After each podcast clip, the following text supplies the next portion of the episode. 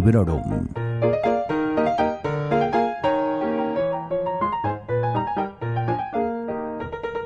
Hola, soy Vanessa y esto es Librorum, el podcast en el que os hablo de mis lecturas recientes, siempre sin spoilers, y en especial cuando me han vuelto loca, como es el caso.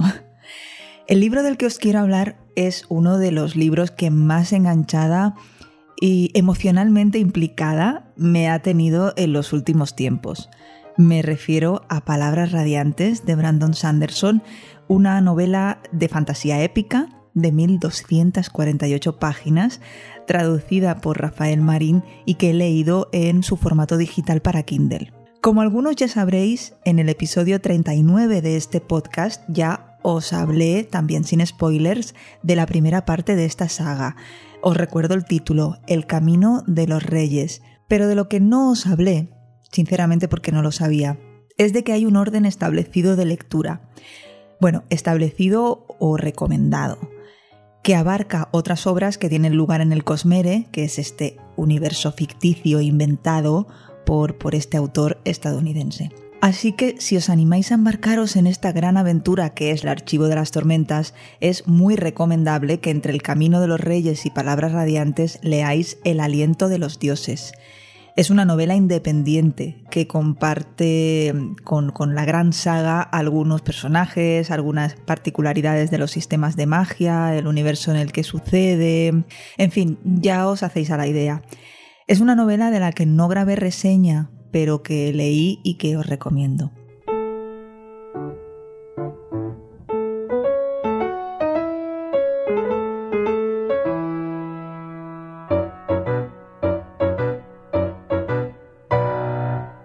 Aunque los hechos que se narran en el aliento suceden cronológicamente antes de lo que leemos en el camino, la recomendación es leerlo después. Ya sabéis que uno de los riesgos de leer sagas o trilogías es que si dejas pasar mucho tiempo entre libros, puedes olvidarte de cosas y perder el hilo.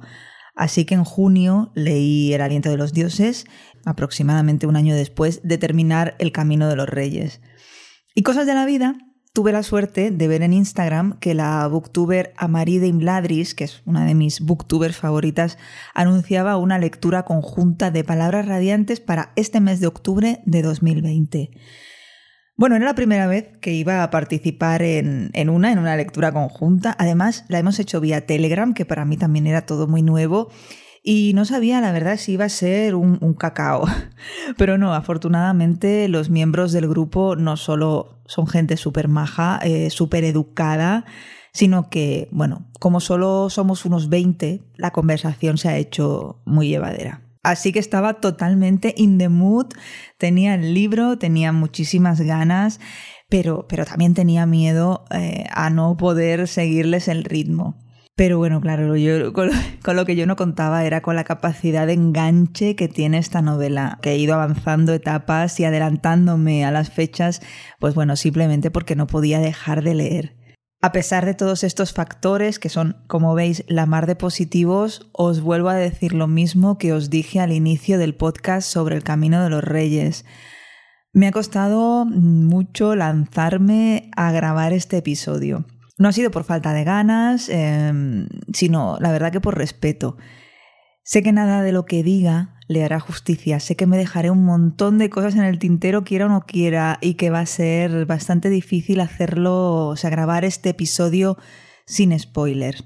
También espero no decepcionar a los Fandersons, entre los que ya me cuento, por supuesto. Pero bueno, aquí hemos venido a jugar.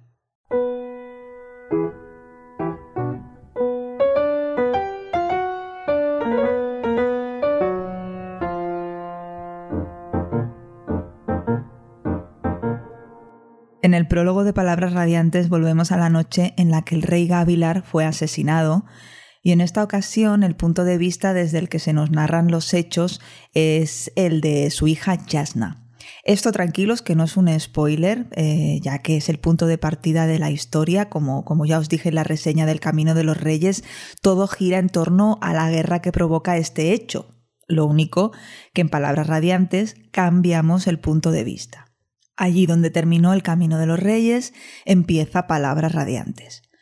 Los tres personajes principales de aquel libro vuelven a ser los personajes principales de este segundo y tras este prólogo, la primera de las cinco partes en las que está dividido el libro se ocupa de situarnos a estos personajes.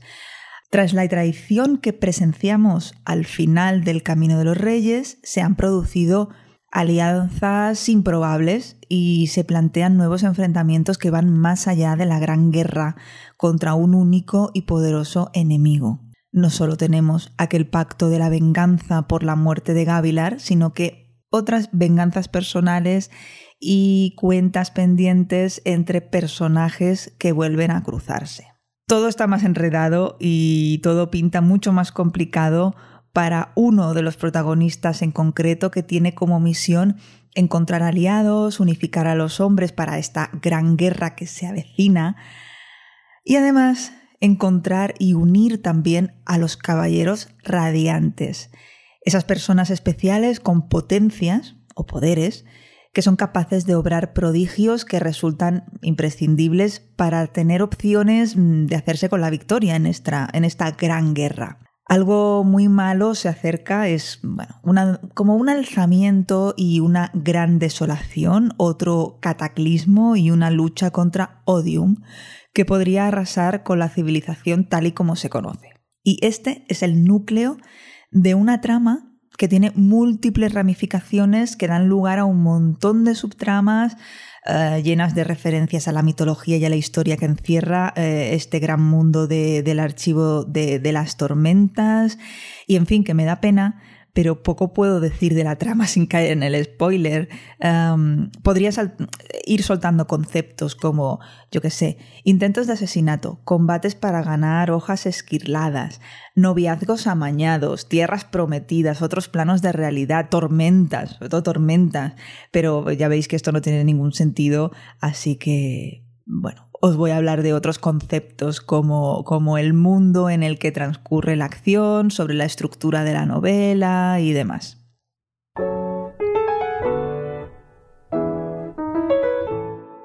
Roshar es un mundo árido arrasado por continuas y potentes tormentas, por el que se mueven bichos gigantes con concha y en el que encontramos personajes que pueden absorber poderes de cristales mágicos llenos de luz tormentosa.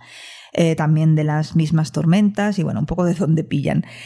En Roshar, hasta el calendario de fenómenos climatológicos sigue un orden establecido eh, muy diferente al de nuestras estaciones, pero que al fin y al cabo cumplen con, la misma función que es marcar el paso del tiempo. Quiero destacar el gran trabajo que hay detrás de la construcción del mundo. Sé que ya lo dije en el otro podcast, pero es que se nota que el autor controla al detalle este universo que ha creado, sus diferentes sistemas planetarios, cómo son sus ecosistemas y la gente que habita en ellos, cómo son esos dioses a los que le rinden culto, cómo es la magia que practican e incluso cómo se formó esa gran galaxia sandersoniana en origen. Es un trabajo titánico, porque Sanderson no se ha limitado a coger un planeta parecido a la Tierra y colocar cosas fantásticas en él, sino que el tío ha dicho, mirad, parto de cero y creo una galaxia y yo pongo mis propias normas, incluso con su propio Big Bang, si me apuras. ¿Sabes? No sé, es que me parece un escándalo.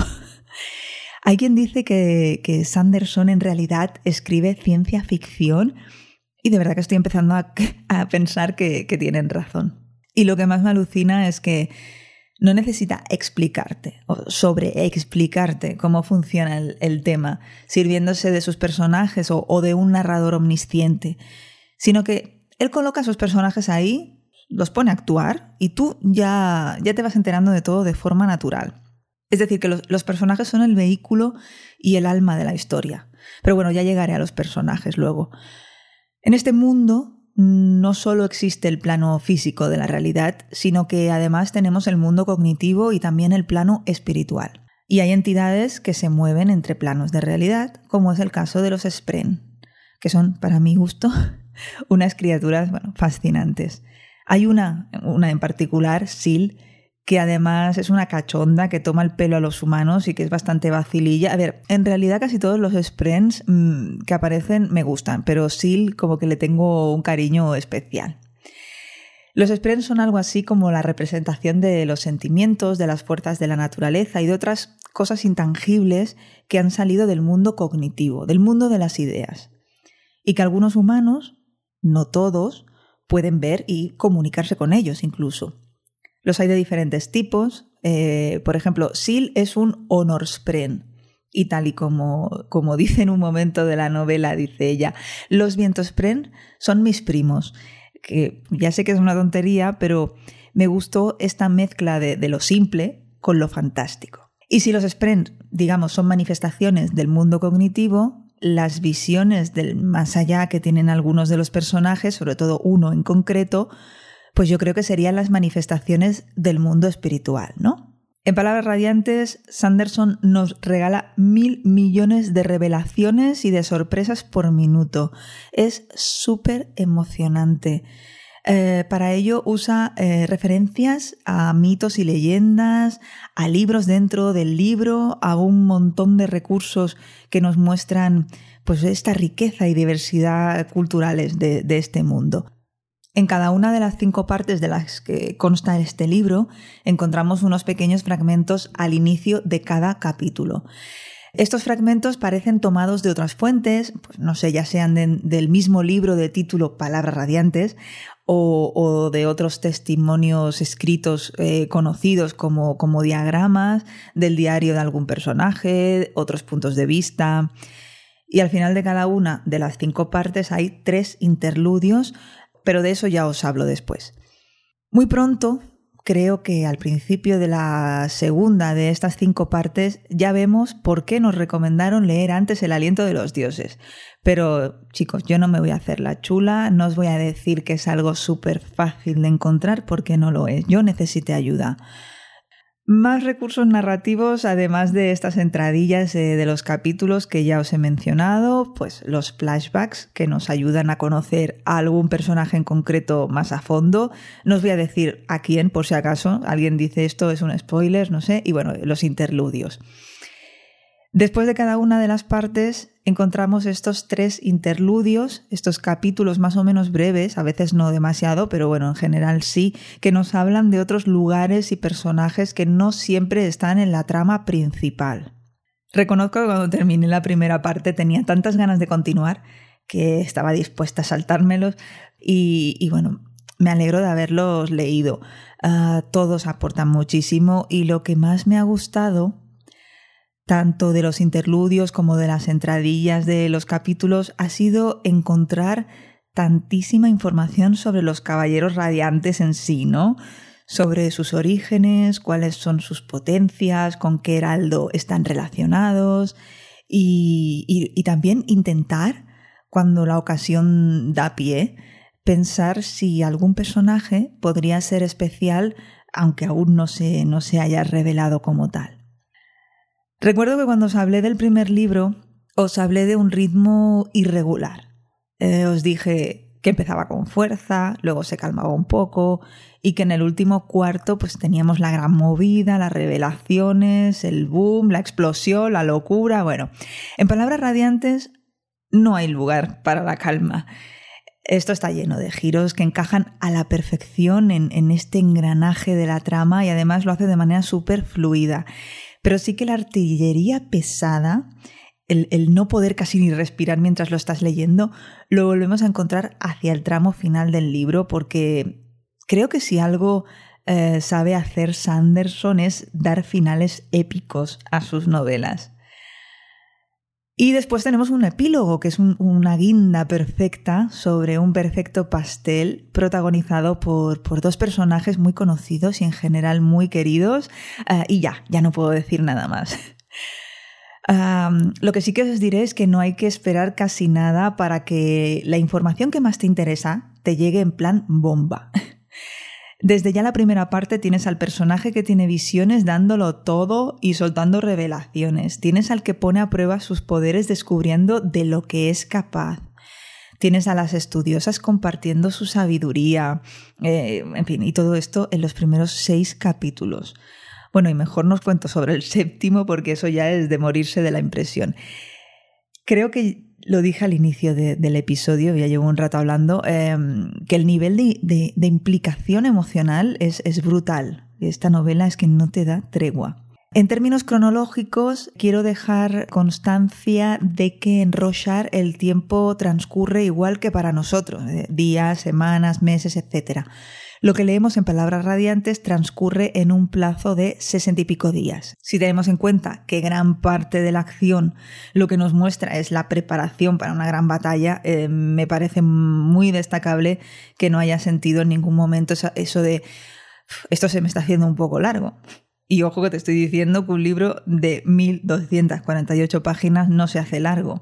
Yo creo que ya con esto te tendría que tener más que convencido de que tienes que echar mano del archivo de las tormentas. Ah, si tuviese que destacar un solo aspecto, uno solo, de palabras radiantes sería que te desvela mil secretos y te hace mil revelaciones por página y que te vuela la cabeza con cada una de ellas.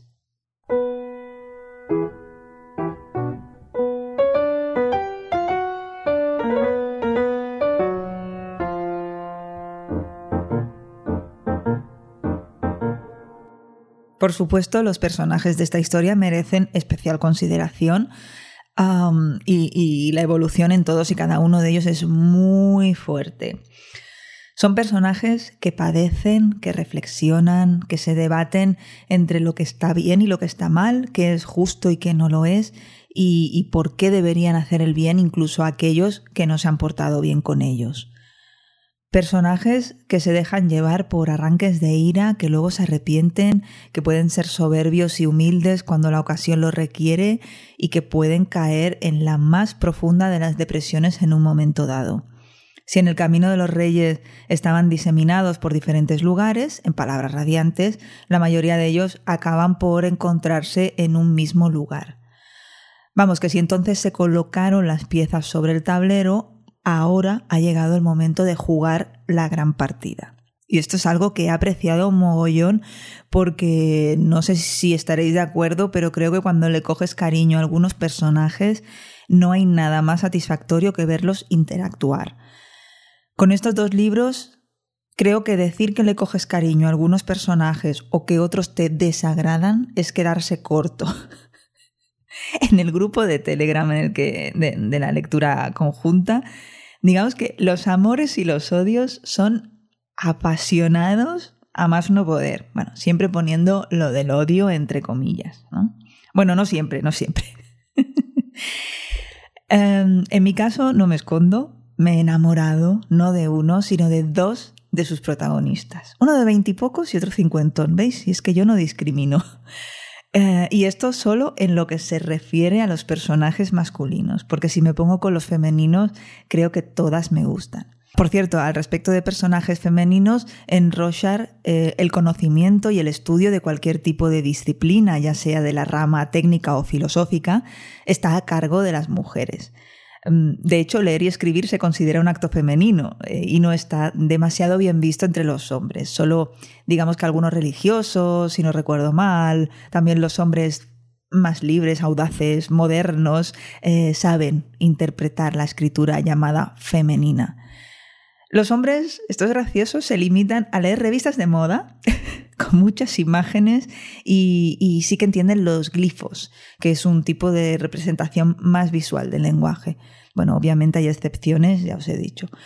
Pero entre, entre, tanto trajín de la guerra, de no sé qué, de los caballeros radiantes y demás, mm, es de admirar que Sanderson haya sabido encontrar huecos para explicarnos esta serie de, de, hechos culturales, de tics, ¿no? Eh, culturales y sociales, incluso en lo que se refiere, yo qué sé, al vestir, y que además es, es, algo con lo que te familiarizas enseguida, en ningún momento te, te chirría.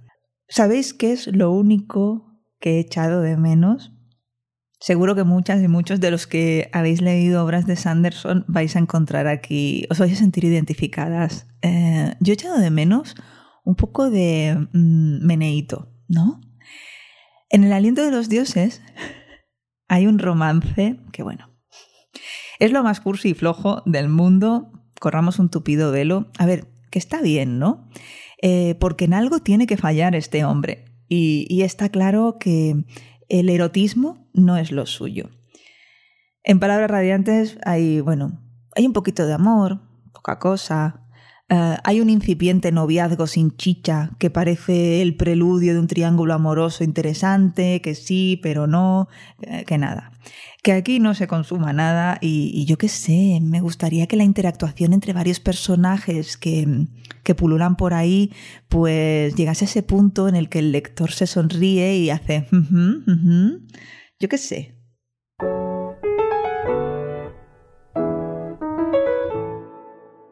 reconozco, y esto no lo hago habitualmente, bueno, casi nunca, que tuve un cuadernito a mi lado para ir tomando notas y, que tras terminar la lectura del libro seguí investigando. Soy bastante perezosa para meterme en lores y ahora le quiero dar las gracias a Adri por explicarme lo que es un lore. Adri, Adriana Izquierdo de OTV, Pelivista, Gamers Ocupados, eh, que no le gusta hablar.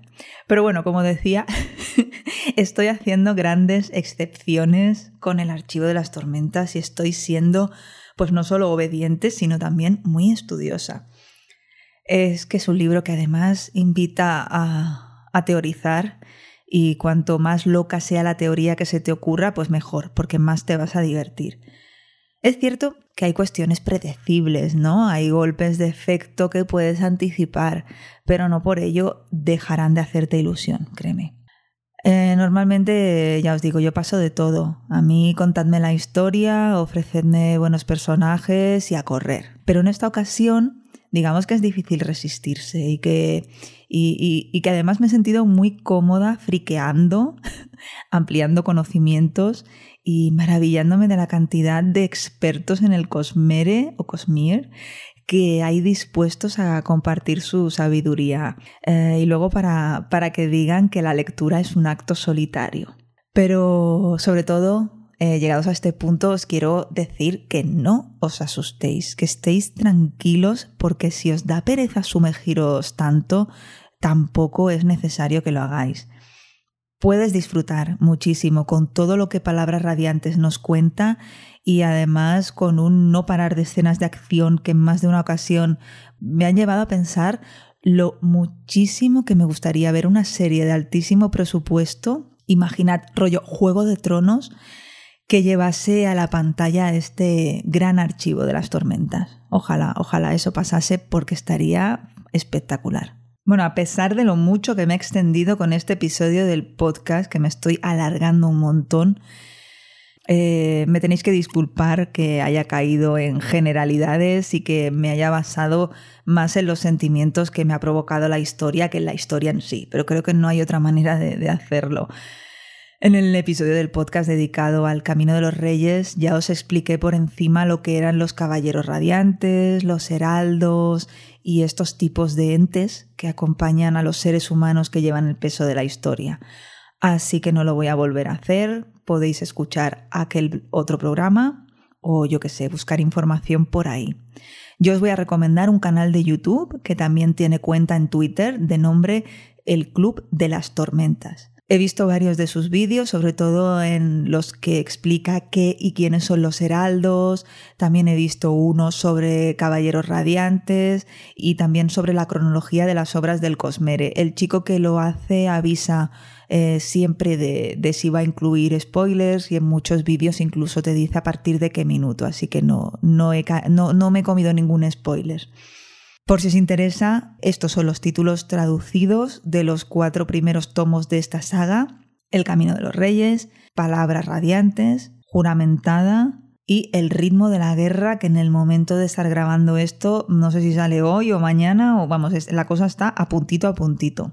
Recordad que es recomendable leer El aliento de los dioses entre el camino de los reyes y palabras radiantes y que también es recomendable leer uno de los relatos del libro Arcanum Ilimitado que se titula El danzante del filo entre palabras radiantes y juramentada. Yo ya lo he hecho. Es un relato de 158 páginas, ultra divertido, con unos personajes que os van a enamorar y también con información muy útil y de nuevo muy reveladora sobre todo, todo este mundo. Ah, me animé y me estuve leyendo, bueno, pues el Arcanum casi entero aunque no me hacía falta. Eh, había un par de relatos por ahí que por cuestiones que ahora no vienen a cuento, no me correspondía leer. Y bueno, lo he dejado en pausa y creo que es un volumen que vale la pena tener en papel, así que, bueno, caerá, caerá.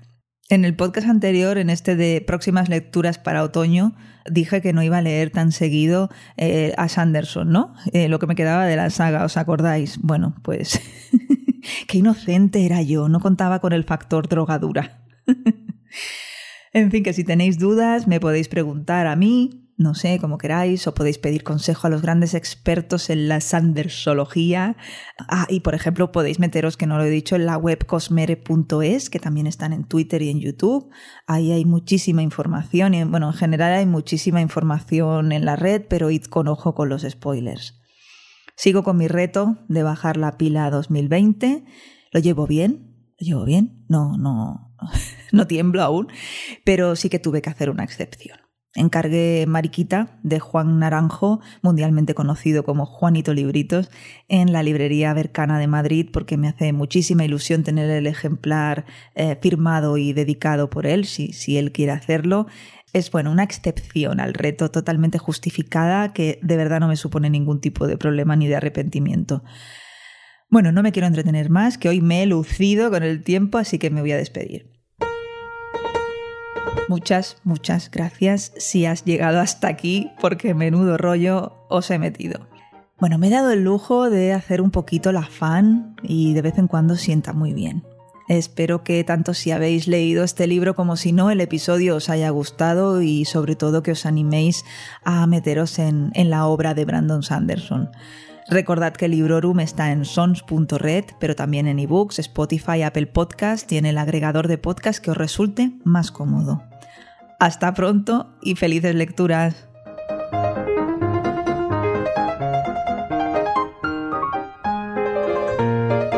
Acabas de escuchar Librorum, un podcast alojado en Sons, red de podcasts. Encuentra mucha más información de este episodio en nuestra página web, sons.red barra Librorum. Y descubre muchos más podcasts en sons.red.